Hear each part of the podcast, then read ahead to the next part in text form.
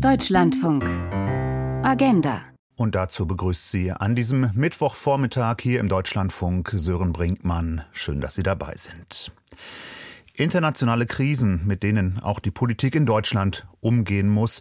Eine Inflation, die das Leben immer teurer macht. Menschen, die die Demokratie ablehnen und zum Teil sogar zerstören wollen. Das klingt nach aktuellen Problemen, aber Krisen, Inflation, Angriffe auf die freiheitliche Demokratie, das waren schon genau die Themen, die auch das Jahr 1923 geprägt haben, das in der Geschichtsschreibung oft als das Krisenjahr bezeichnet wird. Und nun wiederholt sich Geschichte zwar nicht, jedenfalls nie ganz genau so. Deutschland ist ein anderes Land als in der Weimarer Zeit, aber tatsächlich kann man auch genau 100 Jahre später auf das jetzt zurückblickende Jahr, zurückliegende Jahr 2023 darauf blickend ja von einem Jahr der politischen Krisen sprechen. Und die erwähnten Stichworte, die mögen vielen bekannt vorkommen, sodass wir kurz vor dem Jahreswechsel darüber sprechen möchten, welche Lösungsansätze Politik und Wirtschaft für 2024 haben. Gerne mit Ihnen und mit diesen Gästen in der Sendung die ich gerne begrüßen möchte. Gesine Schwan, sie ist Politikwissenschaftlerin, lehrt an der Akademie für soziale Demokratie, ist Präsidentin der Berlin Governance Plattform, hatte viele andere Funktionen schon im Laufe ihres Berufslebens. Darauf kommen wir vielleicht auch noch in dieser Sendung. Guten Morgen, Frau Schwan. Einen schönen guten Morgen, Herr Brinkmann. Außerdem begrüße ich Helene Bubrowski. Sie ist Korrespondentin in der Berliner Parlamentsredaktion der FAZ. Noch muss ich hinzufügen, denn in ein paar Tagen, da wechselt sie an einen anderen Tisch, nämlich sie wird stellvertretende Chefredakteurin von Table Media. Guten Morgen, Frau, Frau Bubrowski. Hallo, guten Morgen. Außerdem Jörg Radke, ebenfalls Politikwissenschaftler. Er ist tätig am Forschungszentrum für Nachhaltigkeitsforschung beim Helmholtz-Zentrum in Potsdam. Guten Tag, Herr Radke. Ja, guten Morgen. Ich freue mich sehr, da zu sein. Und Michael Grümling, Professor für Volkswirtschaftslehre an der International University, tätig am Institut der deutschen Wirtschaft IW und er ist dort Leiter des Clusters Makroökonomie und Konjunktur, also sozusagen der Konjunkturchef des IW. Guten Tag, Herr Grümling. Guten Morgen in die Runde. Einen guten Morgen an diese Gäste und auch an Sie, liebe Zuhörerinnen und Zuhörer, noch einmal ein herzliches guten Morgen und nochmal der Hinweis, dass Sie sich natürlich beteiligen können an unserer Sendung, mitdiskutieren möchten können, wenn Sie das möchten, so rum. Und das ist unser Thema. Am Ende eines Krisenjahres, welche Lösungsansätze haben Politik und Wirtschaft für 2024? Sie können sich gerne bei uns melden 00800 4464 4464. Das ist unsere kostenfreie Telefonnummer 00800 4464 4464. Oder Sie können uns auch eine E-Mail schreiben an agenda.deutschlandfunk.de. Notieren Sie gerne Ihre Telefonnummer, wenn wir Sie gegebenenfalls zurückrufen dürfen. Am Ende eines Krisenjahres. Welche Lösungsansätze haben Politik und Wirtschaft für 2024? Unser Thema heute in der Agenda hier im Deutschlandfunk. Und Frau Schwan, ich würde bei Ihnen zunächst einmal beginnen, gerne weil Sie ja auf viele Jahre schon im Laufe Ihres Lebens zurückblicken können. Wir haben das überschrieben, diese Sendung heute mit Ende eines Krisenjahres. Ist das richtig überschrieben? Naja, dass das Ende des Jahres äh, bevorsteht. Das stimmt ganz sicher, genau. Äh, aber das, ob es ein Krisenjahr ist, ich meine, das ist eine Antwort ja oder nein. Natürlich hat es wahnsinnig viele Krisen gegeben, aber äh, die Konjunktur des Begriffes Krise macht auch ein bisschen äh, misstrauisch. Und ähm, ich muss sagen, ich überlege dann immer, was ist eigentlich der Hintergrund oder das Gegenteil, was ist eigentlich Normalität? Ich kann mich gar nicht an sehr viele Jahre erinnern, in denen gesagt wurde, das war aber jetzt ein normales Jahr. Äh, zumal die Demokratie immer äh, ein bisschen in der Krise ist, weil sie eben auch eine sehr schwierige und herausfordernde und anspruchsvolle, nicht nur politische Form ist, sondern auch Lebensform ist. Aber sicher, wir haben jetzt wirklich gehäufte Krisen. Sie haben sie genannt, wir müssen sie nicht wiederholen. Und diese Häufung, die Umwelt, was wir also über Umweltschäden jetzt gerade wieder erfahren, das geht ja nicht nur uns allen auf die Nerven, sondern geht eben diesem Planeten auch auf die Nerven. Also da ist sehr viel. Und äh, wenn Sie jetzt sagen, welche Antworten haben Politik und Wirtschaft, ähm, dann ist dieser Kollektiv-Singular der Politik ein bisschen schwierig für mich, ähm, weil äh, ich glaube, dass äh, wenn man damit meint die Regierung oder wenn man damit meint die Parlamente in Bund und Ländern, dann sind sie nicht die Einzigen. Ich glaube, die Antworten, die wir finden müssen, müssen äh, ein Gesamtkunstwerk werden, sozusagen aus den Institutionen der Demokratie und den Akteuren dabei, aber dann eben auch der Zivilgesellschaft, den Bürgerinnen und Bürgern. Die, die müssen mhm. unbedingt mitmachen und mitmachen wollen, sonst werden wir das alles nicht äh, so hinbekommen, dass wir Demokratie, Menschlichkeit und auch einigermaßen Wohlstand erhalten können. Sie haben das schon gerade gut aufgefächert, auf was man da schauen muss. Wir versuchen das in dieser Sendung auch ein bisschen detaillierter zu betrachten. Und wahrscheinlich würden allein schon viele Parlamentarier sagen, dass man Parlament und Regierung auch nicht gleichsetzen darf. Also ähm, um da genau drauf zu schauen, da nehmen wir uns heute die Zeit hier im Deutschlandfunk. Und Sie haben eben schon ein bisschen beklagt, dass dieser Begriff Krise sehr häufig genutzt wird. Das möchte ich kurz unterstützen mit einer E-Mail, die uns schon erreicht hat vor der Sendung von Frau Lemke, die uns aus Köln geschrieben hat. Sie schreibt, den Bürgerinnen und Bürgern in der Bundesrepublik geht es gut. Deshalb scheint mir das Thema, auf die Bundesrepublik bezogen, zu dramatisch, auch wenn die öffentliche Stimmung im Einklang mit den Medien das zu widerlegen scheinen. Woran leiden die Bürgerinnen und Bürger in Deutschland denn? Das fragt sie. Das möchte sie gerne von uns wissen. Das ist sicherlich etwas, was wir heute diskutieren werden. Sie schreibt selbst, ich leide an den Kriegen in der Welt, sei es der Krieg unter Menschen oder sei es der Krieg gegen die Natur.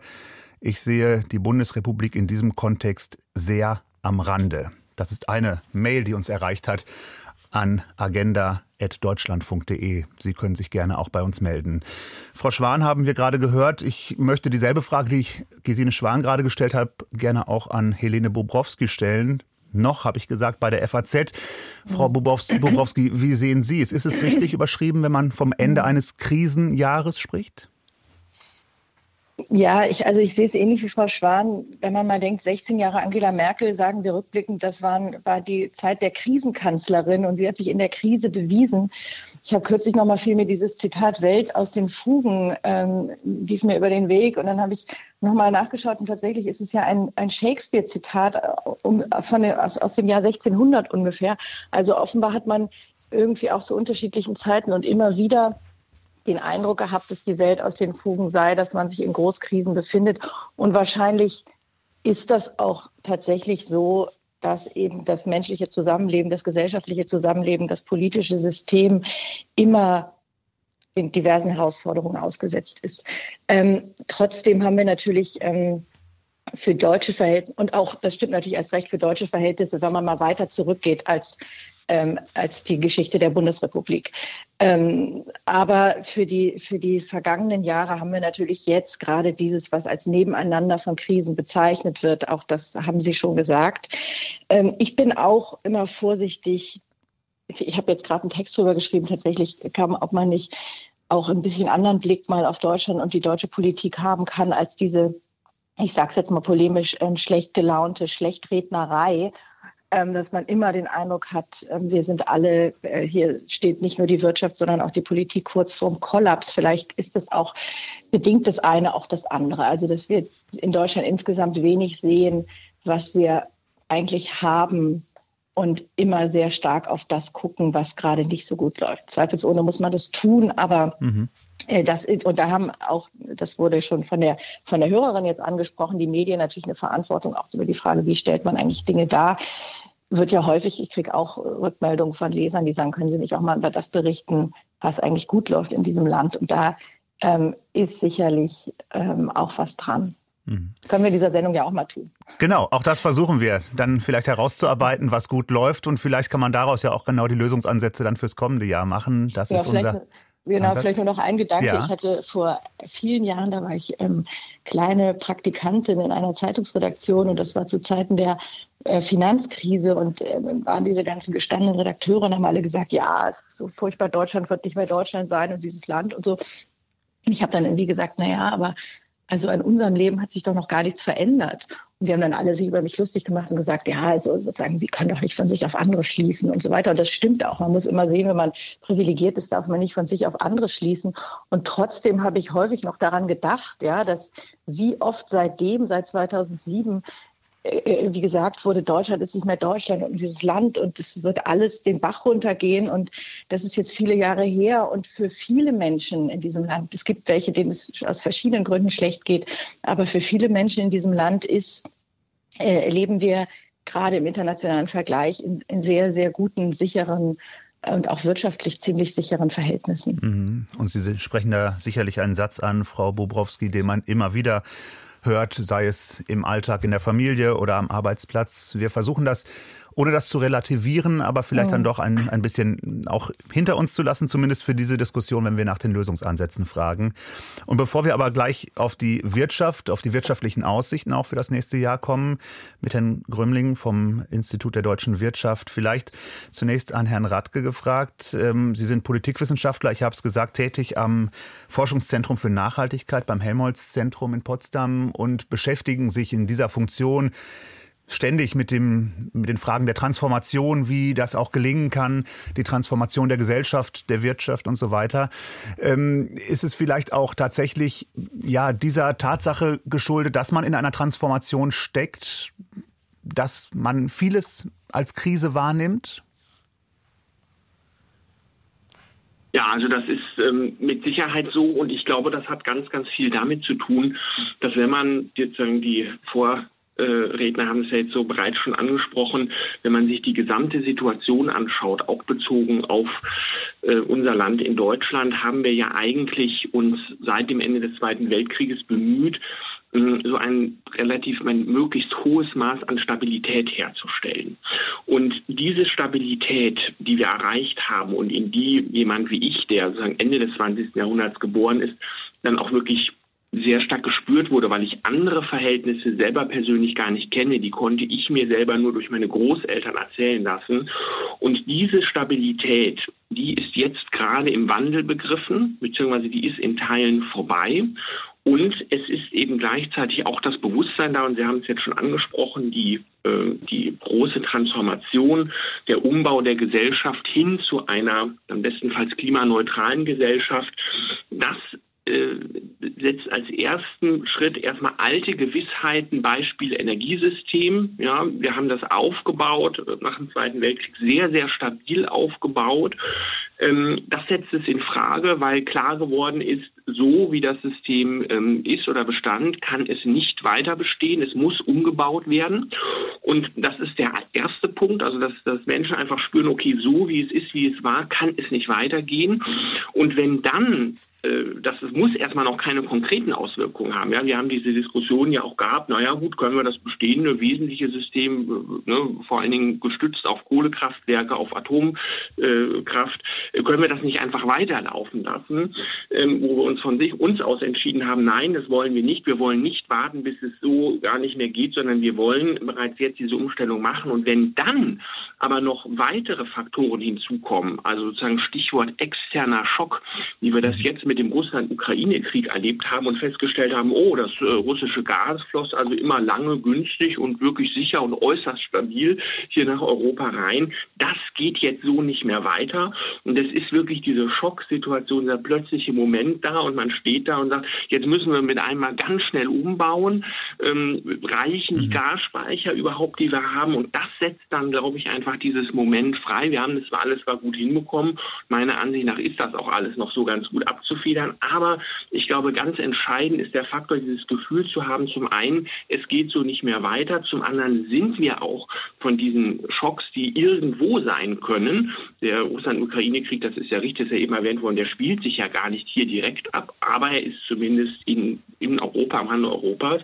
Mhm. Und wir haben konkret mit den Auswirkungen zu tun. Wir sind davon abhängig, wir spüren diese globalen Abhängigkeiten, die es da gibt. Es kann uns nicht einfach egal sein. Und ich glaube, das hat einfach ein, sage ich mal auch jetzt bezogen auf meine Generation, der ich jetzt auch etwas jünger bin, so ein gewisses Sicherheitsgefühl, in das man nach dem Zweiten Weltkrieg da auch reinkam, reingeboren wurde. Ich glaube, das ist einfach ganz massiv erschüttert worden. Und wenn man über Lösungsansätze spricht, so wie wir das heute machen möchten in dieser Sendung, muss man natürlich auch immer darauf schauen, was man überhaupt nationalstaatlich lösen kann, worauf man auch keinen Einfluss hat, internationale Krisen etwa oder ähm, die Verflechtungen der Weltwirtschaft, wenn wir darauf schauen, auch das vertiefen wir noch in dieser Sendung. Sie haben jetzt eben die Energie angesprochen. Da gibt es natürlich auch unterschiedliche Auffassungen, was dann in dem Fall zum Beispiel bei der Atomenergie zuerst sozusagen abgeschaltet werden soll. Ist es die Kohle? Ist es die Atomenergie? Auch das sind dann Diskussionen, die im Transformationsprozess natürlich stattfinden.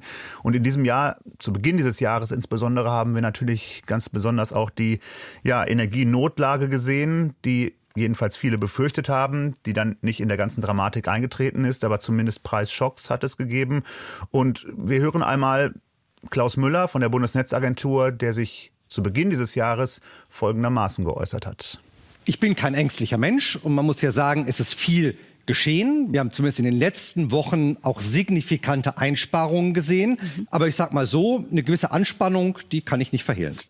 Eine Anspannung konnte Klaus Müller von der Bundesnetzagentur da nicht verhehlen, der ja auch für die ja, Gasversorgung, Gasspeicher zuständig ist. Und ähm, die Energie hat natürlich eine ganz große Rolle gespielt, auch für die Wirtschaft. Das führt mich zu Michael Grömling vom Institut der deutschen Wirtschaft.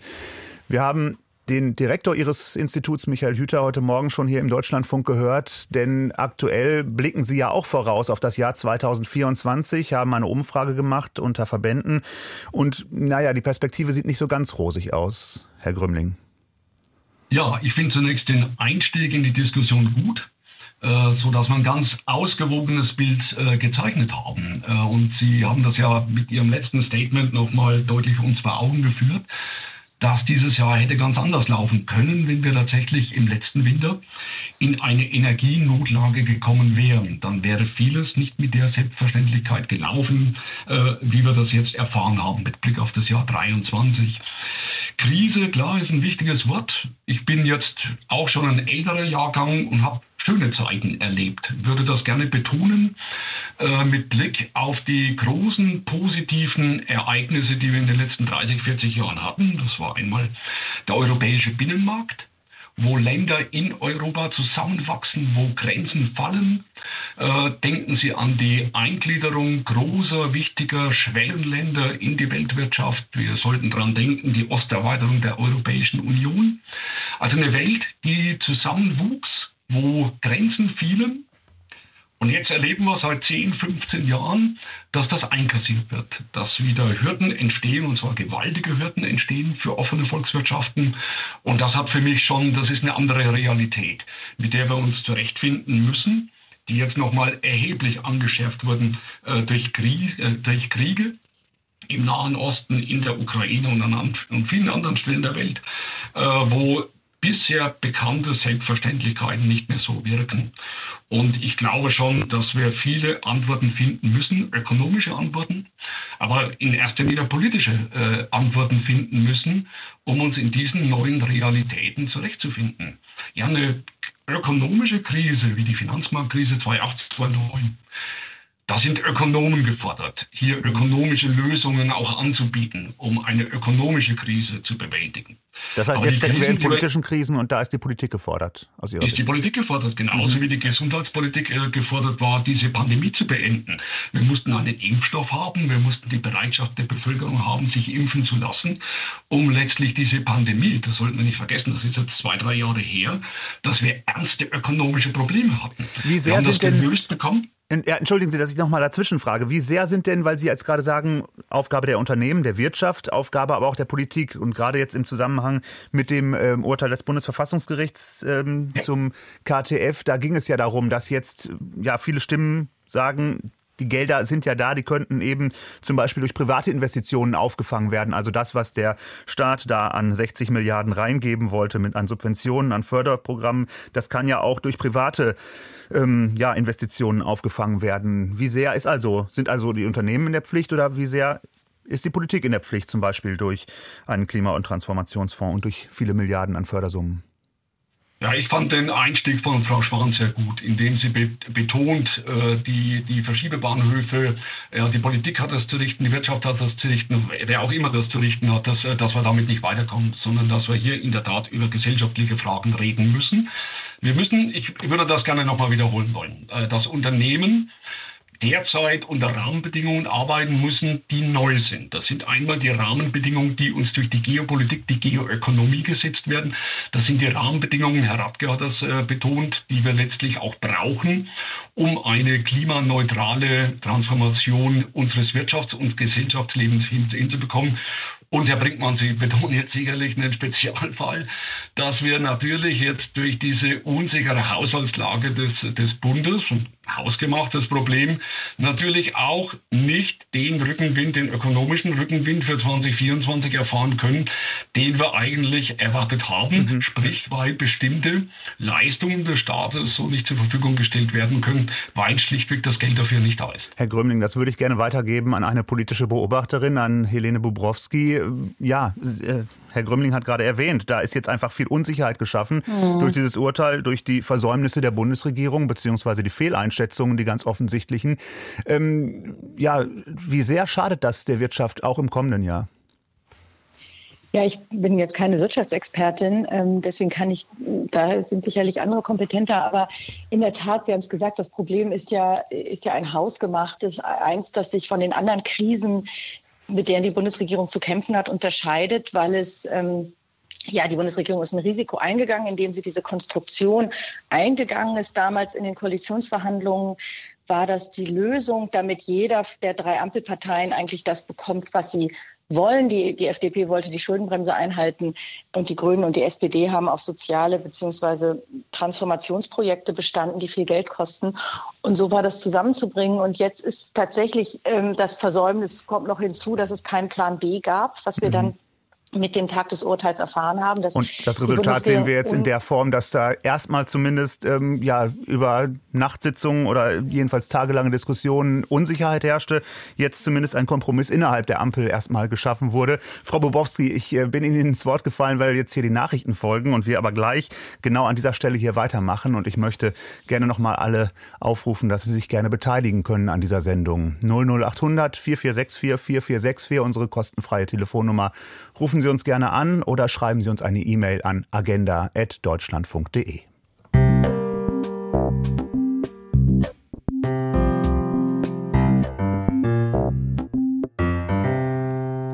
die Agenda im Deutschlandfunk und wir diskutieren am Ende eines Krisenjahres. Was das bedeutet, darauf sind wir eben schon ein bisschen genauer eingegangen.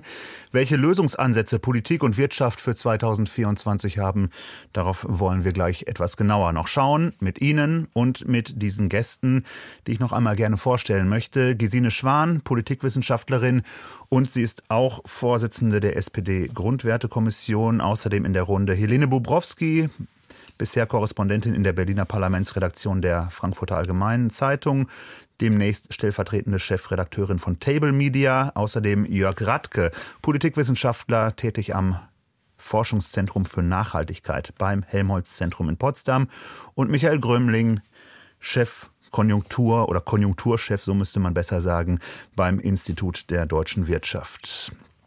Sie können sich gerne beteiligen. Sie können uns anrufen 00800 4464 4464, das ist unsere kostenfreie Telefonnummer. Oder Sie können uns eine E-Mail schreiben an agenda.deutschlandfunk.de. So wie das eine Hörerin gemacht hat, die uns geschrieben hat aus Hamburg. Sie schreibt uns, ich und bezieht sich auf Frau Bubrowski. Ich bin ganz glücklich mit dem, was Frau Bubrowski eben gesagt hat. Es ist nicht alles schlecht mit einem dicken Ausrufezeichen dahinter. Meiner Meinung nach geht es uns in Deutschland im Vergleich zu vielen anderen Ländern sehr, sehr gut. Drei Ausrufezeichen dahinter. Wir jammern auf hohem Niveau.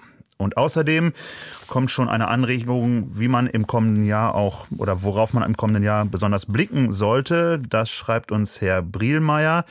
Er schreibt uns, was können Politik und Wirtschaft tun? Wirtschaft tun? Ich sehe zwei ganz große Themen. Erstens gesellschaftspolitisch. Der Elefant im Raum heißt Migration.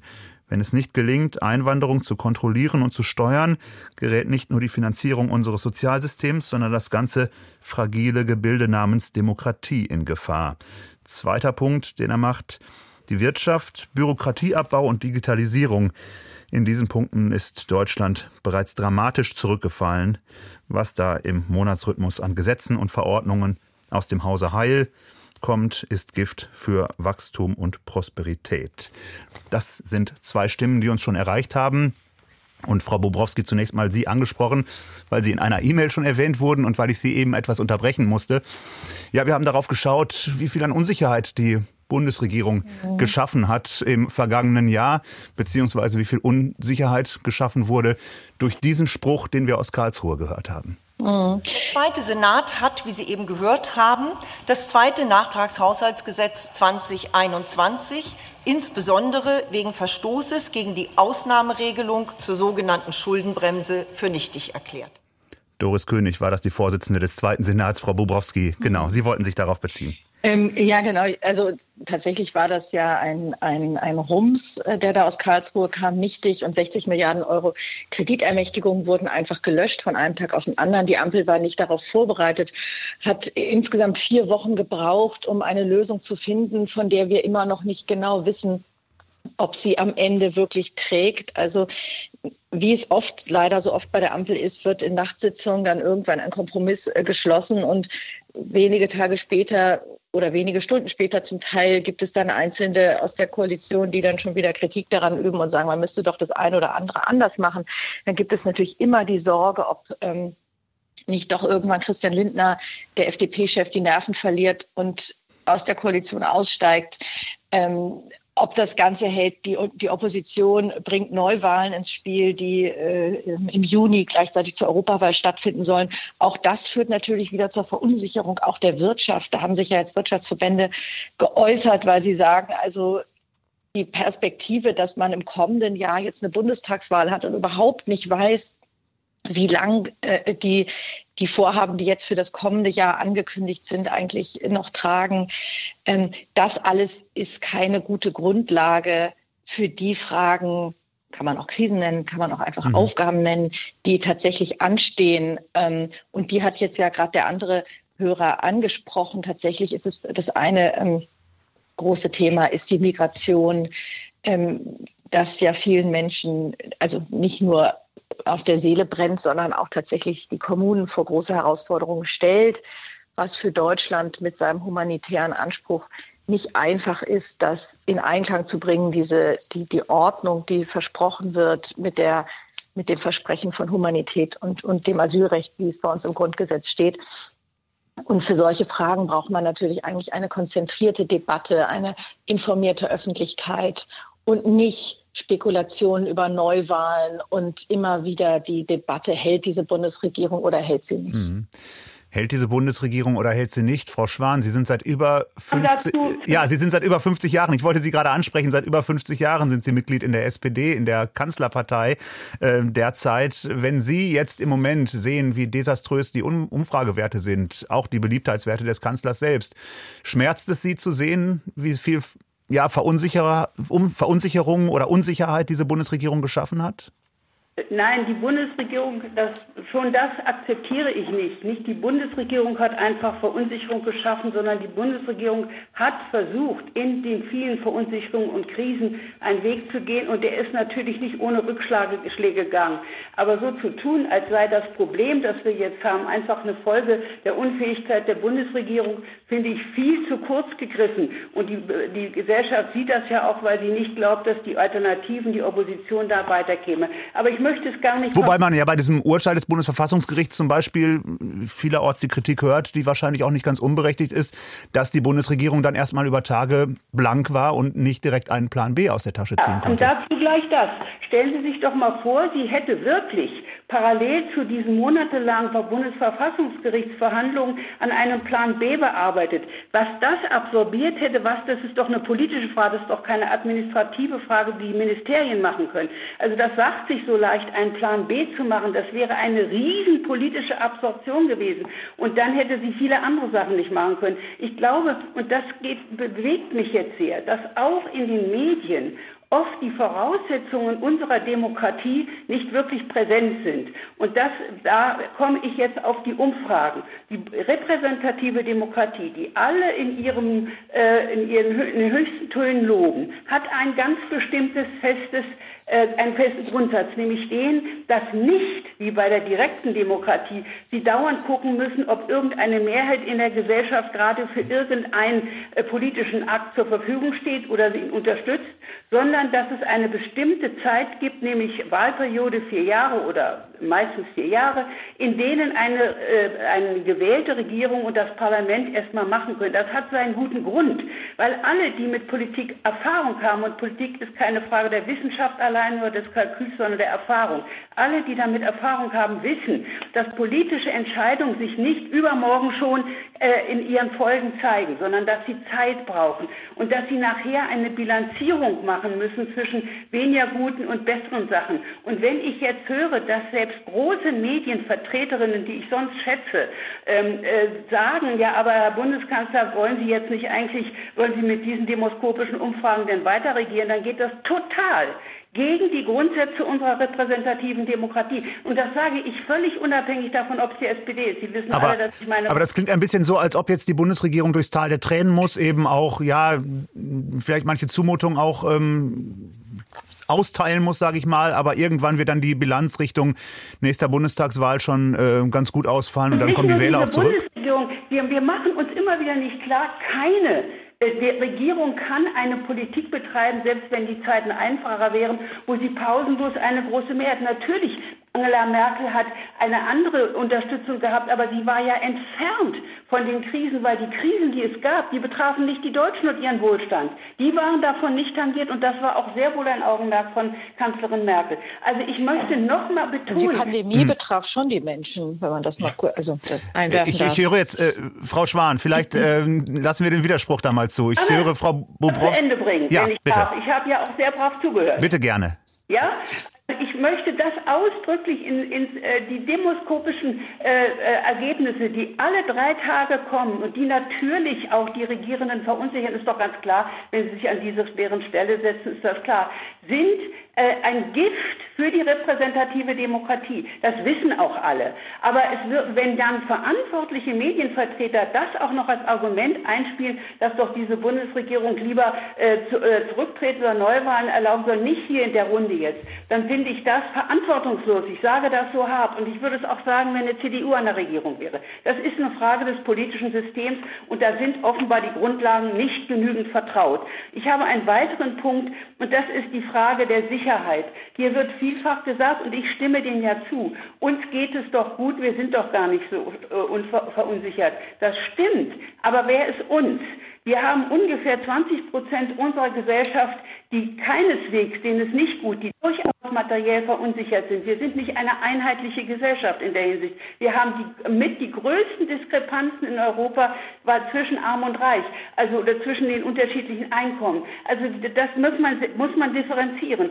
Und äh, mhm. ich will jetzt nicht noch einen Punkt zur Subventionspolitik. Da hat ja der Lindner in einem Punkt durchaus recht gehabt. Wir haben gesehen, bei den Subventionen der Autoindustrie, da konnten, können plötzlich offenbar die Firmen ganz schnell nachschießen. Und wir haben uns immer gewundert über die Milliardengewinne, die dann trotzdem noch mit Subventionen gestützt wurden. Also das muss man auch differenzieren. Das Thema Migration ist, glaube ich, nochmal ein gesondertes Thema. Äh, das, wenn ich, da will ich ja. nur einen Satz jetzt sagen. Solange wir versuchen, Migration dadurch zu steuern oder zu regulieren, dass wir gegen Migranten gehen, dass wir sie weghaben wollen, dass wir nicht mit ihren Interessen und die Interessen einbeziehend Politik machen, werden wir scheitern. Ich habe Frau Schwan, und wir haben tatsächlich nicht die Zeit, äh, auf das Thema Migration hier im Detail einzugehen. Dazu haben wir viele Sendungen hier auch schon gemacht im Deutschlandfunk. Heute wollen wir auf Lösungsansätze in Politik und Wirtschaft schauen im Jahr 2024. Und Frau Schwan, Sie haben jetzt wirklich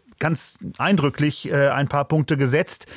Da möchte ich aber jetzt die Kritikerin, Frau Bobrowski, die ich glaube ich eben schon in, in der Leitung gehört habe, noch darauf antworten und ich glaube auch Herrn Grömling gehört zu haben. Vielleicht, wenn Sie Sehr sich gerne. kurz fassen, weil wir ja. ähm, dann auch gleich unseren ersten Hörer in die Leitung mitnehmen möchten. Ja, ich fasse mich kurz. Also zum einen wollte ich nur sagen, natürlich hatte Angela Merkel auch mit Krisen zu kämpfen, die die Menschen direkt betrafen, zum Beispiel die Corona-Krise. Zum anderen, Frau Schwan, wollte ich nur sagen, der, der, Sie haben natürlich recht, was repräsentative Demokratie bedeutet, dass man nicht, im, nicht, nicht ständig nach Neuwahlen ruft. Auch ich finde das von der Opposition verantwortungslos. Aber Demokratie beschränkt sich trotzdem nicht darauf, alle vier Jahre oder alle fünf Jahre seine Stimme abzugeben, sondern natürlich haben Bürgerinnen und Bürger in der Zwischenzeit nehmen weiterhin am Meinungsbildungsprozess teil. Und wie wichtig das ist, finde ich, sieht man am Beispiel des Heizungsgesetzes. Also da gab es massiven Protest aus der Bevölkerung. Und darauf hat die Bundesregierung Robert Habeck reagiert, hat das Gesetz noch verändert, hat das Gesetz verbessert, sagen viele. Also die Idee von Fehlerkultur, dass Regierungen natürlich Fehler machen, es geht ja gar nicht anders, aber ihre Fehler auch deshalb korrigieren, weil sie kritisiert werden von den Medien, von der Öffentlichkeit, auch von und vielleicht auch in Umfragen erkennen, dass etwas nicht so gut läuft und danach steuern. Ich glaube, das ist ganz wichtig, dass man nicht sagt, die sind sakrosankt für fünf Jahre und, mhm. Und der Bürger hat da kein Mitspracherecht. Mhm. Also da möchte ich jetzt ganz ausdrücklich sagen, nichts von sakrosankt. Kritik in der Sache völlig, äh, bin ich Ihrer Meinung, Frau Bobrowski, und das, was Sie gesagt haben, war nicht in meinem Blick. Es geht darum, ob man pausenlos fragt, ob eine Übereinstimmung zwischen der Regierung und den demoskopischen Umfragen besteht. Das ist der Punkt. Die inhaltliche Debatte und erst recht, dass zwischen den vier oder fünf Jahren viel Partizipation, nicht nur die Kritik, das alles haben Sie ja völlig recht, sondern auch viel mehr Partizipation stattfindet. Da rennen Sie bei mir die offensten Türen ein. Und Frau Schwan, sicherlich haben Sie einen Punkt, dass es auch viel Kritik gäbe, wenn man Politik nur an Meinungsumfragen ausrichten mhm. würde. Auch das ist sicherlich äh, wahr. Ähm, Herr Grömling, Sie wollten sich aber auch zu Wort melden. Ja, ich fand zumindest äh, den Hinweis auf die, auf die, auf die Finanzierungsprobleme beim Staat, das ist sportlich. Ich meine, das gab äh, während des Jahres jede Menge Hinweise darauf, dass wir, dass wir da in, in eine Problemlage reinlaufen. Aber sei es drum, die haben wir jetzt. Und äh, das wird diese Leitlinien, auch die finanziellen Leitlinien, aber ich, ich möchte nochmal auf das Eingangsthema zurückkommen, dass wir in einer Welt leben, äh, die, die neu ist und die ganz andere Antworten, auch politische Antworten äh, erwartet, als das Klein-Klein, über das wir jetzt äh, ein Stück weit auch reden. Mhm. Herr Grömling, danke für diesen Punkt. Ähm, ich würde gerne unseren ersten Hörer mit in die Runde holen. Das ist Herr Zahn, der uns aus Leipzig angerufen hat. Guten Morgen, ja. Herr Zahn. Ja, einen wunderschönen guten Morgen. Viele Grüße an äh, den Rhein nach Köln. Erstmal wünsche ich der gesamten Runde, dass Sie die Weihnachtstage gut überlebt haben und für 2024 ein friedliches 2024. Vielen Dank. Das wünschen wir Ihnen auch, Herr Dankeschön. Zahn, und ja. Ihre Lösungsansätze für dieses kommende Jahr. Ja, äh, ich, Sie sagten, ich komme aus Leipzig. Unweit vom Hauptbahnhof in Leipzig ist ein äh, Leuchtschriftzug mit einem Zitat von Johann Wolfgang Goethe. Äh, mein Leipzig lobe ich mir, es bildet seine Gäste, äh, seine Leute. Und äh, ich meine, von der Bundesrepublik kann man das nicht unbedingt sagen. Wir haben jetzt die PISA-Studie gesehen, die grottenschlecht ist. Wir kennen alle die Situationen in den Schulen, in der, in der Bildung, in Universitäten. Mein Lösungsansatz hierfür wäre, dass wir wirklich nicht so sehr viel Wert auf den Konsum legen, weil das mit dem Konsum hat auch was mit Umwelt zu tun, aber wesentlich mehr Wert legen auf Bildung, auf Gesundheitspolitik, auf vorschulische Bildung, auf kostenfreie Kindergärten und äh, Universitäten. Mhm. Das wäre mein Lösungsansatz.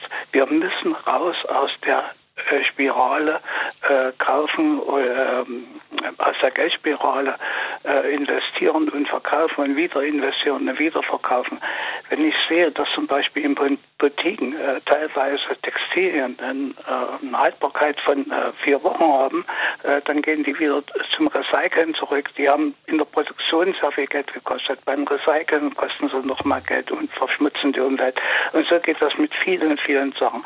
Also mein Lösungsansatz wäre mehr Bildung, mehr mhm. soziale Strukturen äh, in unsere Gesellschaft bringen und dann noch was für alle Politiker. Sie sollten alle mal unser Grundgesetz lesen, was da drin steht und wie das gemeint ist.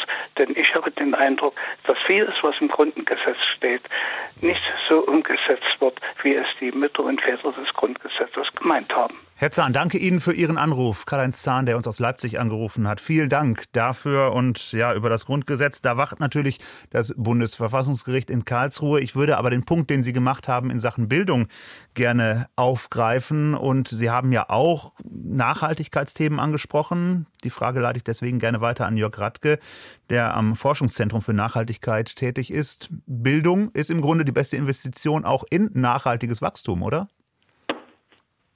Ja, das kann man so sehen. Also der Bildungsaspekt hm, ist natürlich ähm, von enormer Bedeutung. Ich muss allerdings dazu sagen, dass gerade, weil Sie das angesprochen haben mit Umweltnachhaltigkeitsthemen, wir schon sehen und beobachten können, dass ein Umdenken oder ein anderes Bewusstsein da erkennbar ist. Ähm, das betrifft jetzt nicht nur die Generation oder die Bewegung von Fridays for Future, äh, sondern es betrifft grundsätzlich durch die Bank weg die jüngeren Menschen, ähm, die, glaube ich, tatsächlich mit einem völlig anderen Bewusstsein, mit einem völlig anderen Verständnis ähm, von, ja, von dem Nachhaltigkeitsbegriff, von nachhaltigem Leben, von nachhaltigen Wirtschaften. Und das fängt da auch schon bei Konsumentscheidungen an, die jüngere Menschen häufig sehr, sehr viel bewusster treffen. Und tatsächlich ist auch so ist, und das wissen wir auch aus Umfragen und Studien heraus, ähm, die das auch tatsächlich mehr in die Tat umsetzen. Ja, also Stichwort, ähm, sie setzen sich natürlich lieber in die Bahn, ähm, als dass sie ähm, durch die, durch die Gegend und durch die Welt fliegen. Da haben sie zwar nach wie vor auch immer noch äh, Probleme, weil die Flugreisen äh, nach wie vor äh, existent sind, aber das ist da schon erkennbar. Ähm, ich glaube eben, also ich bin da sozusagen relativ optimistisch, was die, was die junge Generation angeht und was das Bewusstsein angeht, was diesen, was diesen Wandel angeht. Ja, Investitionen in Bildung äh, sind natürlich, sind natürlich unglaublich äh, bedeutsam und sind auch wichtig.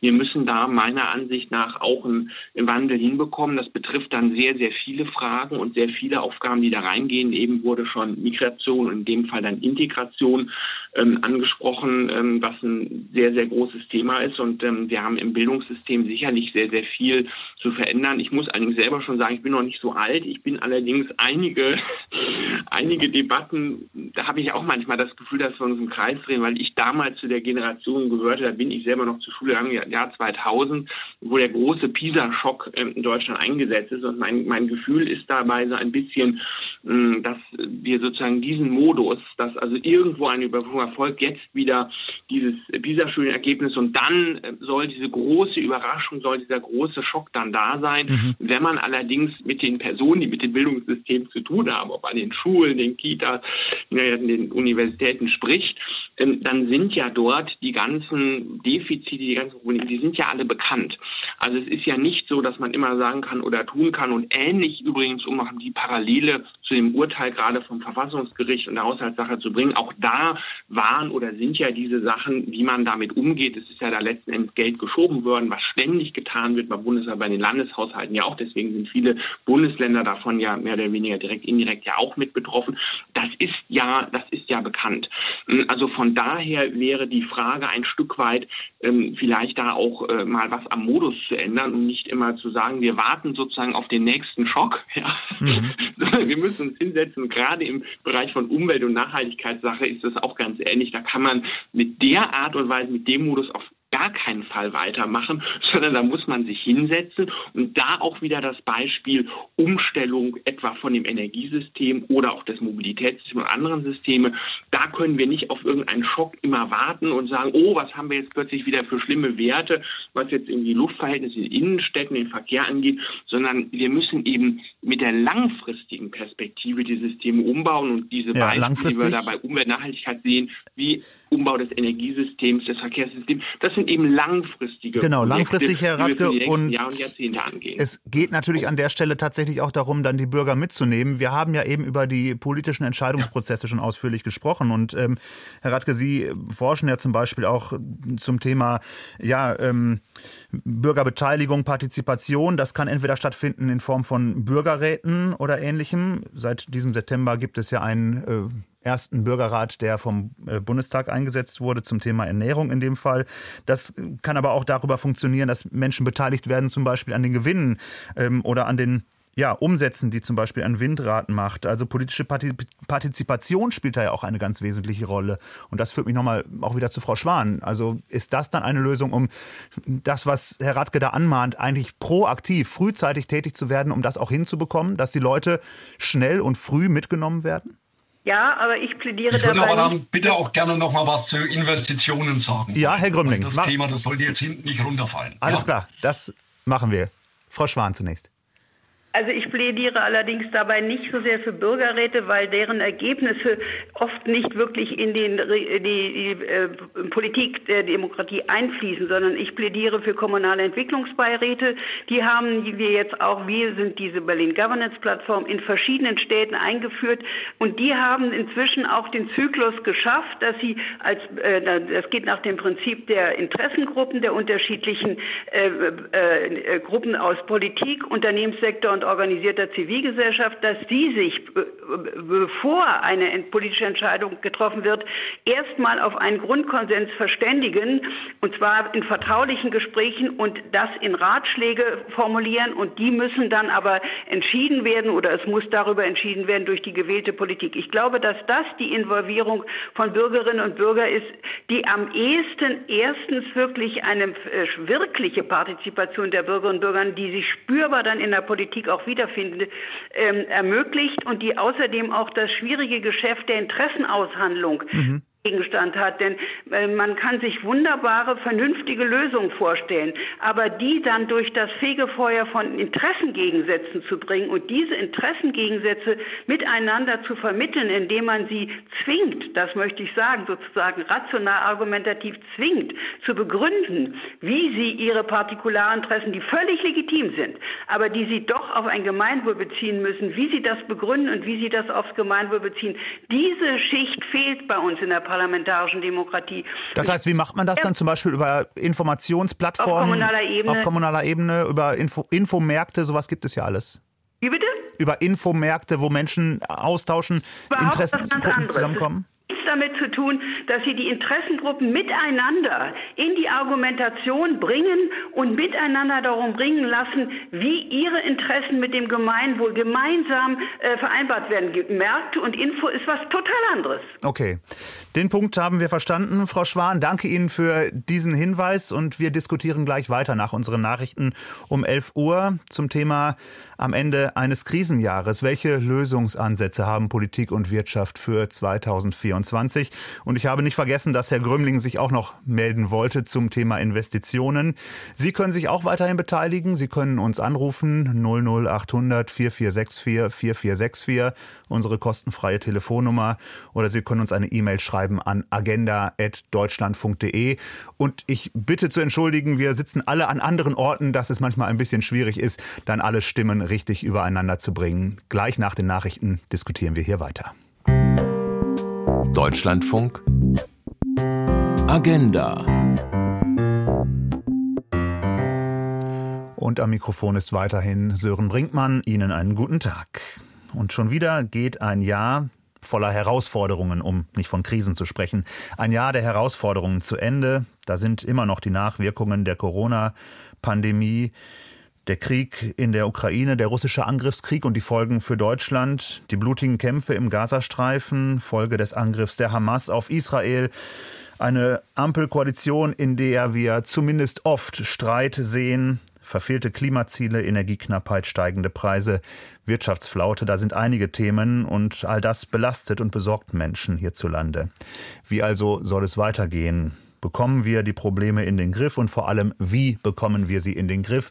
Wir sprechen über Lösungsansätze heute hier in der Agenda im Deutschlandfunk mit Gesine Schwan, mit Helene Bubrowski, mit Jörg Radke und mit Michael Grömmling, Konjunkturchef beim Institut der deutschen Wirtschaft, dem ich eben vor den Nachrichten versprochen habe, dass er zu Wort kommt, weil er sich noch zum Thema Investitionen äußern wollte. Und ich gebe Ihnen aber noch eine Mail mit auf den Weg, beziehungsweise in Ihre Gedanken, die uns erreicht hat von Herrn Haas aus Scharbeutz. Der schreibt uns, Deutschland hat in der Welt wegen der Wirtschaft und speziell den Technologieunternehmen einen hohen Stand. Das zu halten wird schwer. Die internationale Wettbewerbsfähigkeit mit dem Export muss mehr in den Fokus der Gesellschaft gerückt werden. Eine Stimme, die uns erreicht hat zu unserem Thema heute. Herr Grümling, jetzt sind Sie an der Reihe.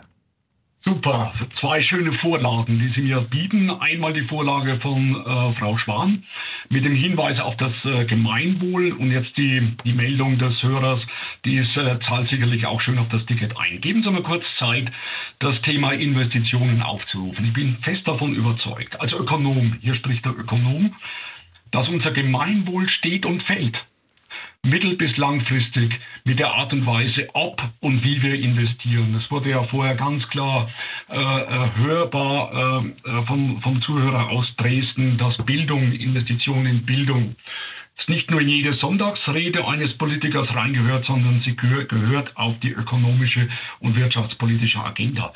Die Investitionen in Infrastruktur, in vielfältige Infrastrukturen, die Investitionen in Technologie. Das war jetzt der zweite, äh, die, die, die letzte Meldung, die wir bekamen. Wir leben in einer hochtechnologisierten äh, Welt. Hier müssen wir mithalten. Investitionen in Sicherheit, ob wir das wollen oder nicht, wir sind anders gefordert in Sicherheitstechnologien äh, zu investieren, als wir uns das wünschen. Das ist die staatliche äh, Palette der Investitionen. Wir sollten nicht vergessen, dass ja 80 Prozent der Investitionen von Unternehmen getätigt werden. Und an diesen Investitionen hängen langfristig die Arbeitsplätze, mit denen wir letztlich unser Gemeinwohl, unseren Wohlstand und auch den Verteilungsspielraum äh, finanzieren und absichern können. Und die Rahmenbedingungen, meine Damen und Herren, die Rahmenbedingungen für Investitionen hierzulande sind nicht gut. Sie sind im internationalen Vergleich nicht gut. Das hat einmal mit den aktuellen Ereignissen was zu tun, dass es der Regierung nicht gelingt, stabile, investive Rahmenbedingungen zu setzen, sondern sich eher in einem Geflecht von Unsicherheit zu bewegen. Die Geopolitik setzt noch ganz andere Fragen hinter äh, Unternehmen, die sich ja mit einer Investition nicht nur im Ausland, sondern auch im Inland über lange Zeit binden und letztlich ist es die breite Palette, die wir staatlich aufrufen müssen. Und das ist ja auch ein Thema heute. Was erwarten wir von der Gesellschaft? Was erwarten wir von der Wirtschaftspolitik, um letztlich diese breite Investitionstätigkeit in Schwung zu bringen? Herr Grümling, mit Ihrem, mit Ihrem ja. letzten Satz äh, durchkreuzen Sie so ein bisschen die Frage. Ich stelle sie trotzdem, weil Sie jetzt gerade den Staat ansprechen. Ich wollte aber eigentlich fragen, das heißt, die Rahmenbedingungen, die Investitionen, private Investitionen herbeiführen oder äh, möglich machen. Genau, die sind wichtiger als staatliche Investitionen an sich. Nein, äh, es, äh, wir sollten äh, staatliche Investitionen als eine wichtige Voraussetzung, als eine wichtige Vorleistung auch für betriebliche, unternehmerische Also beides nicht gegeneinander stellen. Ah, Nein, überhaupt nicht. Äh, darum geht's nicht. Äh, der Staat ist, muss, ist einmal gefordert, ernsthaft sich über die nächsten 10, 15 Jahren mit Investitionen zu binden. Investitionen in Infrastrukturen, Investitionen, die uns helfen, die Transformation, die klimaneutrale Transformation der Wirtschaft nach vorne zu bringen. Aber das steht und fällt auch mit einem mit, einem, mit, mit den vielfältigen kleinen Stellschrauben, die wir haben von staatlicher Seite, Sprichwort Steuer, äh, Sprichwort Arbeitszeit. Ich meine, das, was wir in Deutschland diskutieren, Verkürzung von Arbeitszeit mit Blick auf demografische Anpassungslasten, die jetzt in den nächsten fünf bis zehn Jahren zu einer enormen Wohlstandsbremse hierzulande werden, das bekommen wir ein Stück weit nur kompensiert über zusätzliche Investitionen. Und alles, was ich derzeit sehe von Seiten der Regierung, ist nicht hilfreich, unsere Wohlstandsbasis für die nächsten 10, 15 Jahre aufzustellen und zu pflegen. Herr Grümling, und ich vermute, dass Herr Bauer aus Berlin Ihnen absolut recht gibt, der uns folgende E-Mail geschrieben hat. Er schreibt uns, um Industrie mit Zukunft in einem Hochkostenland er meint sicherlich Deutschland zu halten und neu anzusiedeln, braucht es global wettbewerbsfähige und verlässliche Rahmenbedingungen für Investitionen mit einem Horizont von circa zehn Jahren sozialen Frieden, ausreichend Fachkräfte. Schaffen wir hier keine Trendwende, wandert die Industrie ab. Das schreibt uns Herr Bauer und ich vermute, er rennt bei Ihnen offene Türen ein. Ich möchte noch einen anderen Hörer in diese Runde holen, Herr Bernhard, der uns aus Koblenz angerufen hat. Guten Tag, Herr Bernhard. Ja, guten Tag. Wie ist Ihr Blick auf unser Thema am Ende dieses Krisenjahres oder dieses Jahres voller Herausforderungen, wie auch immer man es nennen möchte, und welche Lösungsansätze sehen Sie? Ja, also ich sehe ähm, die äh, Deutschlandkrise eingebettet in Weltkrisen, zumindest der westlichen Länder. Wir haben ja in vielen Ländern ähnliche Entwicklungen. Und ähm, ich sehe dahinter auch einen unsichtbaren äh, Krieg der Besitzenden gegen den Rest sozusagen. Und äh, da hm, ich komme so ein bisschen aus dem Umweltschutz, insofern äh, habe ich mittlerweile da tatsächlich so einen definierten Blick mhm. entwickelt. Ähm, es ist auch ein bisschen äh, das äh, fossile Macht gegenüber ähm, Gemeinwohl. Das klingt ein ähm, bisschen, ein bisschen, wenn ich das Entschuldigung ja. da sagen darf, ein bisschen nach Klassenkampf. Also Ihnen geht es um mehr sozialen Ausgleich. Ja, äh, richtig. Also es geht darum, dass Entscheidungen ähm, bisher beeinflusst wurden von ähm, Mächtigen oder Mächten, die sozusagen ihre Partikularinteressen nach vorne schieben und äh, dabei das Gemeinwohl nicht mehr äh, so im Blick haben.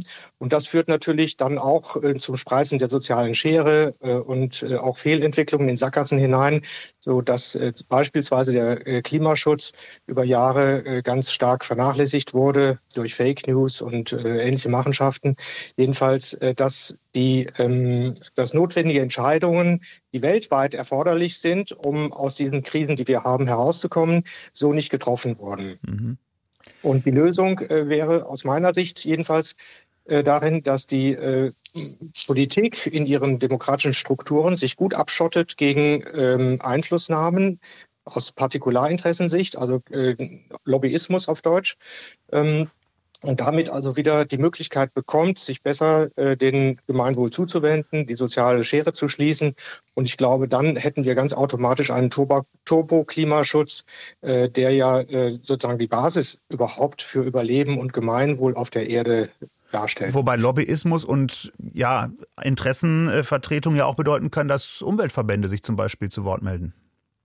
Ja, ich sehe die Umweltverbände nicht als Lobbyisten insofern, weil da keine Partikularinteressen dahinter stehen. Das wird ja oft so gesagt, das seien auch Interessen, aber äh, ich denke, da gibt es schon einen gewichtigen Unterschied zwischen Einzelinteressen, die ja im Grunde Besitzstand und Macht vermehren sollen, äh, und äh, dem Interesse für Gemeinwohl einzutreten. Aber es ist richtig, man könnte strukturell beispielsweise ähm, Sozialverbände und Umweltverbände stärker in die Politik mit einbinden. Ja. Herr Bernhard, danke Ihnen für Ihren Anruf. Danke, dass Sie uns da Ihre Meinung gesagt haben in diesem, zu diesem Thema. Das gebe ich gerne direkt weiter an Jörg Rathke, Politikwissenschaftler vom Forschungszentrum für Nachhaltigkeit beim Helmholtz-Zentrum in Potsdam.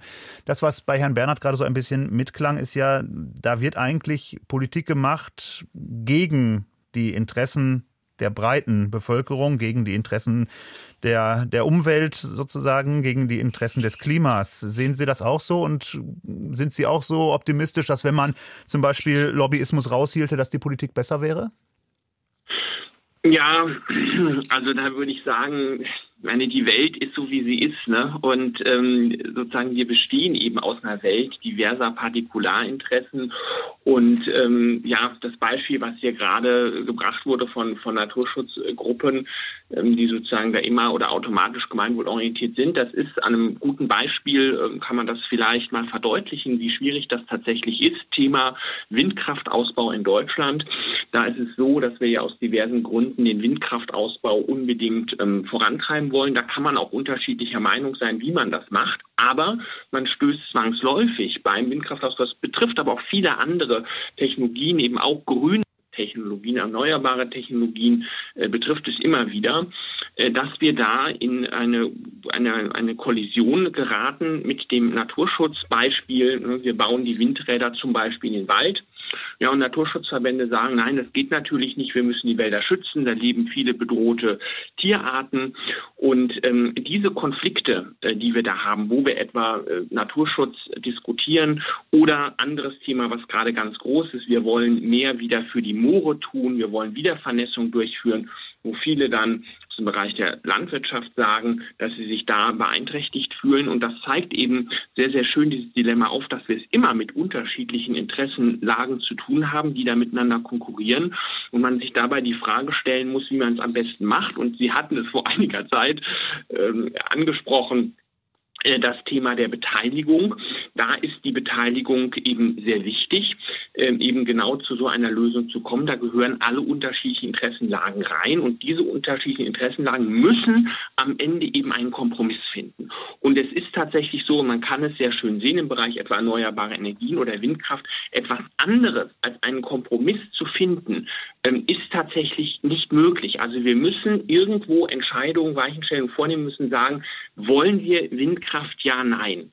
Und wenn es dann um die konkreten Standorte geht, müssen die ausgehandelt werden. Das kann aber im Zweifelsfalle auch bedeuten, dass ein bestimmtes Interesse, wie zum Beispiel, dass der Wald unberührt sein soll, tatsächlich auch mal mhm. zurücktreten muss, wenn man sagt, nein, es ist wichtiger, jetzt hier sozusagen die Windenergie zu erzeugen als nicht. In einem anderen Fall kann es auch anders ausfallen. Aber genau diese Aushandlungsprozesse, die brauchen wir, darum äh, zu diskutieren, wie machen wir das am besten. Und ich glaube, zu der Zukunftsfähigkeit, weil das angesprochen wurde, das auch Thema ist, noch letzte Sätze dazu von mir. Ich glaube, dass wir da durchaus gut aufgestellt sind in Teilen, dass wir natürlich vieles tun müssen. Ich stimme dem auch zu, dass wir da Investitionen brauchen, dass wir auch den Anschub brauchen, um den Anschluss nicht zu verlieren. Stichwort erneuerbare Energien, wo wir etwa im Solarsektor sehr, sehr viel ja verloren haben in den letzten ähm, Jahren. Und ich glaube, dass wir aber hier die Möglichkeit haben, wenn wir in diese Technologien reingeben, wenn es Investitionen in diese Technologien gibt und wenn wir das best, am besten natürlich gemeinwohlorientiert machen und das etwa über Beteiligungsmodelle machen und der Bereich der Teil Energiewende ist international ja durchaus ein großes Stichwort. Also Deutschland Ratke, und da sind wir beim Thema deutsche Energiewende ja international auch sehr geschätzt. Können genau, wir da Modelle zeigen, wie wir das ganz gut hinbekommen Modelle können? zeigen, wie wir es hinbekommen können und äh, ja, Investitionen müssen wir herbeiführen. Darauf auf den Punkt kam Herr mhm. Grömling mhm. eben ja auch schon zu sprechen. Ich habe noch zwei Mails, die uns erreicht haben. Zum einen von einer Frau, die uns aus Hamburg schreibt. Sie schreibt, ich bin 34 Jahre alt. Ich würde mich freuen, wenn die Politik auch für meine Generation Politik machen würde. Dann würde auch die Politikverdrossenheit zurückgehen. Ich habe nicht mehr das Gefühl, dass ich weit kommen werde. Damit meine ich den sozialen Aufstieg. Trotz Studium, Mehrsprachigkeit, gutem Job und einem sparsamen Mindset. Die, SP die SPD, ja, Sie dürfen sofort, Frau Schwan, weil jetzt die SPD angesprochen wird. Die SPD wird nur noch von den Rentnern gewählt, nicht von den jungen Leuten. Dann, Frau Schwan, gerne ein Wort dazu. Ja, also äh, ich wollte hier nicht für die SPD sprechen, sondern wollte anknüpfen an Herrn Radke, aber der Dame ist zu sagen, es ist richtig. Wir leben in einer anderen Welt, wo die, äh, die völlig legitime private Perspektive, dass man aufsteigen will, nicht mehr die einzige sein kann. Das ist nun mal so. Ich bin sowieso der Meinung, eine Aufstiegsgesellschaft setzt ja voraus, dass wir eine hierarchische Oben-Unten-Gesellschaft haben und irgendwelche bleiben dann unten und individuell steigt man nach oben. Ist das dann einer der Lösungsansätze für 2024, dass wir sagen, wir müssen uns bescheiden? Na ja, aber das heißt jetzt nicht nur die 34-Jährigen, wenn man etwas für Umweltschutz und so weiter tut, tut man ja auch was für Leute, die 34 sind. Es ist ja nicht so, dass die Politik, die diese Riesenthemen behandeln muss, Sicherheit und so weiter, nicht etwas für 34-Jährige tut. Aber 34-Jährige sind ja auch nicht immer nur an ihrem beruflichen Aufstieg interessiert. Ich würde aber gerne kurz mhm. in sehr wichtigen Beiträgen von Herrn Radke anknüpfen, weil ich glaube, dass hier unser politisches System eine institutionelle Erneuerung braucht. Denn genau das das die Aushandlung unterschiedlicher legitimer partikularer Interessen, sodass wir auf ein Gemeinwohl kommen, haben wir nicht institutionalisiert oder wir haben es schlecht institutionalisiert. Das heißt, wie schaffen wir das?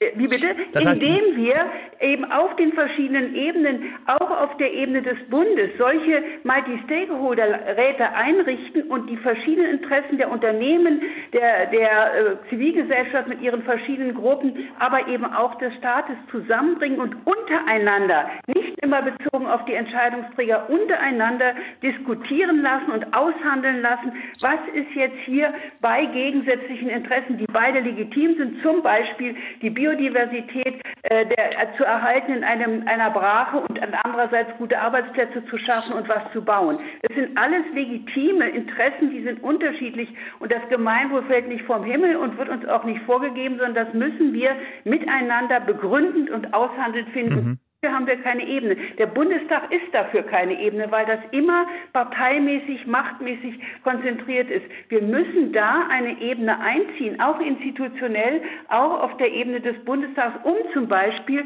das wäre mein Vorschlag, so ein Multi-Stakeholder äh, nach Chatham House Rule, also es wird nach außen alles kommuniziert, was die Argumente angeht, aber nicht wer was gesagt hat, damit mhm. man auch out of the box denken kann, dass da miteinander klargemacht wird, wie schaffen wir all die Notwendigkeiten gemeinsamer öffentlicher Güter, des Klimas, der Gesundheit, der Vorsorge und so weiter einerseits und ein Steuersystem, das wirtschaftliche Dynamik und wirtschaftlichen Wohlstand erlaubt. Das sind ja zwei systematisch legitime Punkte. Und das müssen wir systematisch einführen. Sonst wird es immer nur punktuell denjenigen gelingen, die etwas schaffen wollen, die die genügend mhm. große Lobbymacht haben. Und damit wird Lobby diskreditiert. Lobby das ist uns unvermeidbar. Das, was eben auch schon von einem Hörer angesprochen wurde als Kritikpunkt. Mhm. Ja. Sagt Gesine Schwan, Sie haben Ihren Punkt, glaube ich, äh, gut ausgeführt. Und äh, Frau Schwan, Sie machen sich Gedanken um etwa auch die institutionelle Neuordnung als unter anderem als Präsidentin der Berlin Governance Plattform. Ähm, an Frau Bobrowski weitergefragt, mhm. äh, diese ja, institutionelle Veränderung, die Frau Schwan da anspricht, halten Sie das auch für eine mögliche Lösung? Ja, sicherlich kann man darüber nachdenken, noch weitere auch Gremien und Institutionen einzuführen. Ich ähm, bin immer nicht so sicher, ob in, in, in diesen, ob in Strukturen allein äh, die Lösung liegt. Ich glaube, dass es manchmal schon hilft, das schließt sich jetzt überhaupt nicht aus, aber mein Ansatz ist ein bisschen anderer. Ich glaube, dass es manchmal schon hilft, ähm, aus diesem Denken rauszukommen, dass alles immer im Gegensatz steht, also Umwelt gegen Wirtschaft. Also so dieses, das ist in meinen Augen ein überkommenes ja. Denken, dass mhm. ähm, die Wirtschaftsinteressen äh, gegen Klimaschutzinteressen stehen. Ich meine, das haben die Grünen vor vielen Jahren. Cem Özdemir hat vor, ich weiß nicht, über zehn Jahren angefangen, äh, von Ökologie und Ökonomie äh, zu sprechen, die zusammengehören. Dieser ganze Transformationsprozess der Wirtschaft, ähm, da liegt ja auch, jedenfalls habe ich die Wirtschaftsvertreter so verstanden und nicht nur den Bundeswirtschaftsminister, der das aber auch ständig sagt, natürlich auch ein großes, großes Potenzial äh, für die Wirtschaft. Ähm, auch wegen der Rahmenbedingungen, die wir jetzt international europäisch haben, dass zum Beispiel in Autos künftig gar nicht mehr so viel Stahl verbaut werden darf, der mit, mit einem hohen CO2-Aufwand äh, produziert worden ist, auch weil das natürlich durch den steigenden CO2-Preis wahnsinnig teuer wird. Also es sind auch die Rahmenbedingungen, die schon gestellt worden sind, die in diese Richtung führen, die ich richtig finde. Was wir noch nicht angesprochen haben, was aber auch dazu kommt, ist natürlich die, eine geopolitische Komponente. Also das haben wir nach Ausbruch oder nach dem Überfall Russlands auf die Ukraine gesehen, die Abhängigkeiten, die wir hatten von Russland, von, russischen, von russischer Energie, wie politisch fatal sich das ausgewirkt hat. Und das betrifft natürlich auch andere Bereiche wie etwa den Mobilfunkstandard 5G und so weiter, dass man sich fragen kann, wie kann es eigentlich sein, dass wir in Europa in diesem Kontinent der Innovation, der es mal gewesen ist, Deutschland das Land der Ingenieure, mhm. dass wir es nicht hinkriegen, diesen Mobilfunkstandard bei uns zu entwickeln, sondern auch da abhängig sind einerseits von China, andererseits von den USA. Also das Thema digitale Souveränität. Ähm, und, und in anderen Fragen ist das ja auch so. Also zu und damit, das Ganze ja. eben auch politisch und nicht nur wirtschaftlich zu denken. Und auch da sind wir beim Thema Investitionen, die notwendig sind. Und das führt natürlich dann aber zur Verteilungsfrage. Einerseits Soziales, andererseits Wirtschaftsinvestitionen und drittens wollen wir dann aber auch noch die Schuldenbremse einhalten, das ist äh, nochmal Thema für den ja, Neusender, ja, wie man genau. das zusammenbringt. Und tatsächlich eine Quadratur des Kreises, wenn man dann ja. alles zusammenbringen möchte. Aber genau. ich habe diesen Punkt Investitionen schon an mehreren Stellen hier ja. wirklich äh, notiert äh, und auch deutlich unterstrichen. Das ist ein wichtiges Thema, das uns weiterhin beschäftigen wird. Und Frau Bobrowski, einen anderen Punkt fand ich jetzt auch interessant, den Sie da aufgemacht haben, ähm, dass man eben auch Gegensätze, zum Beispiel, dass man Umwelt gegen Industrie denkt und das nicht zusammen, dass man auch vielleicht sowas dann ein bisschen hinter sich lässt. Und ich habe gehört, Zustimmung dazu gibt es auch von Herrn Grümling vom Institut der deutschen Wirtschaft. Ich würde leider, ja, Herr, gerne. Herr Grümling, ich würde aber gerne an dieser Stelle noch Frau Schwalb äh, mit in die Runde holen, die uns aus Köln angerufen hat. Guten Tag, Frau Schwalb. Hallo. Guten Tag. Wie ist Ihre Sicht auf unser Thema heute? Welche Lösungsansätze haben Politik und Wirtschaft für 2024? Naja, ich finde halt, dass ähm, das schwierig ist, weil die nach wie vor die Menschen nicht mitgenommen werden, wenn ich gleichzeitig eben, weiß ich nicht, Dienst, also es wird eine Schuldenbremse eingeführt, ähm, was die Leute natürlich auch irritiert und ähm, beängstigt und besorgt. Ähm, gleichzeitig werden 1700 neue Stellen im Bundesministerium und Kanzleramt geschaffen. Äh, Sozialprojekte werden gekürzt, Bildungsprojekte werden gekürzt. Ich weiß halt von äh, sehr vielen Demokratieprojekten, die Sorge haben, dass sie nächstes Jahr überhaupt noch existieren. Äh, wir haben gerade mit dem Jugendmigrationsdienst zu tun, der, der, dafür sorgt, dass Menschen mit Flüchtlingshintergrund oder Migrationshintergrund gebildet, geschult, gefördert werden, ähm, denen das ausdroht, weil sie Leute entlassen werden müssen. Ne? Also diese Diskrepanz ähm, zwischen dem, was in der Politik passiert und äh, was hier im realen Leben passiert, ist für den Bürger halt nicht mehr nachvollziehbar. Mhm. Und ähm, ja, also Sie sprechen da so halt eine ja so eine Unzufriedenheit an. Glauben Sie, das hat sich jetzt auch verstärkt? Das hängt mit dieser Bundesregierung im Speziellen verstärkt. zusammen? Genau, ich hab, es hat sich enorm verstärkt und meine große Befürchtung ist, dass in den nächsten äh, zwei Jahren äh, rechtspopulistische Parteien, wie eben ähnlich wie in anderen europäischen Ländern, aus Frustration gewählt werden. Und da habe ich echt eine große Sorge. Also das äh, und das darf man nicht vergessen, weil also weil wir als als Menschen sind ja auch, egal aus welchen Bereichen, in welchen Bereichen wir arbeiten, Teil mhm. der Demokratie und sorgen für eine Demokratiebildung. Und damit auch äh, sorgen wir ja auch letztendlich für Wirtschaftskapital und Wirtschaftsentwicklung. Und sind aufgerufen, auch Teil der Demokratie zu sein genau, bei Wahlen. Also ich Frau, finde, ja. müsst, genau, es müssten viel mehr äh, dieser äh, Leute eingebunden werden. Und gerade in der Forschung wird jetzt auch gekürzt, also an ja. den Universitäten, ja. Vielen Dank. Danke, dass Sie uns diese Gedanken noch mitgegeben haben hier in der Sendung. Und eine Mail, die, mich, die ich auch noch äh, vorlesen möchte, hat uns erreicht. Äh, uns schreibt Herr Öken aus Leipzig. Mich hat in diesem Jahr die Unfähigkeit der Regierung geschockt, Klimamaßnahmen in vernünftiger Form durchzuführen. Es wäre ein leichtes gewesen, die Atomkraftwerke auf unbestimmte Zeit zu verlängern und ein Tempolimit auf Autobahnen einzuführen. Da hätten nur zwei kleine Parteien über ihren Schatten springen müssen. Stattdessen scheint es opportun, mit einem sogenannten Heizungsgesetz auf die kleinen Leute einzuschlagen. Das schreibt uns ein Hörer. Da sind wir jetzt nochmal bei der Politikbeschreibung. Ich muss jetzt das letzte Wort tatsächlich schon an Herrn Grümling geben. Ähm, ganz kurz gerne noch. Das heißt, ähm, da sind wir ein bisschen wieder am Anfang der Sendung. Das heißt, mit der, wir sind da wieder bei der Unzufriedenheit über die Regierung. Da müssen Parteien mehr über ihren Schatten springen, haben wir gerade von Herrn Öken gehört. Möglicherweise ja, aber ich glaube, große gesellschaftliche Chance und Aufgabe besteht darin, nicht die Gegensätze zu be betonen. Äh, das kam ja gerade eben auch äh, klar zum Ausdruck. Äh, wir werden viele Sachen nicht ohne eine Industrie, ohne eine gut aufgestellte Industrie schaffen. Wir werden den Klimawandel und viele andere der sozialen Herausforderungen nicht schaffen, wenn wir das nicht pflegen, was wir haben. Und in vielen Bereichen haben wir in den vergangenen Dekaden auch erhebliche Fortschritte gemacht im wirtschaftlichen Wohlstand breiter Bevölkerungsschichten. Und das gilt es weiter zu forcieren, aber nicht im Gegeneinander, sondern im Miteinander. Im Miteinander. Und ja, ähm, pflegen, was wir haben. Das nehmen wir als Schlusswort von Ihnen, Herr Grümling, Professor für Volkswirtschaftslehre und tätig am Institut der deutschen Wirtschaft. Vielen Dank.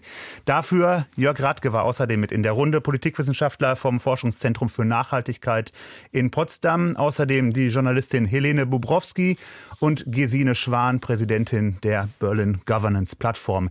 Ihnen allen für diese Diskussion, in der wir viel untergebracht haben, wie ich finde. Herzlichen Dank für diese Diskussion am Ende eines Krisenjahres. Welche Lösungsansätze haben Politik und Wirtschaft für 2024? Unser Thema heute in der Agenda hier im Deutschlandfunk. Gleich hier gibt, geht es weiter mit Informationen äh, mit Umwelt und Verbraucher und in den Informationen am Mittag dann zum Tod von Wolfgang Schäuble ein Interview mit dem ehemaligen Finanzminister Theo Weigel. Mein Name ist Sören Brinkmann. Tschüss.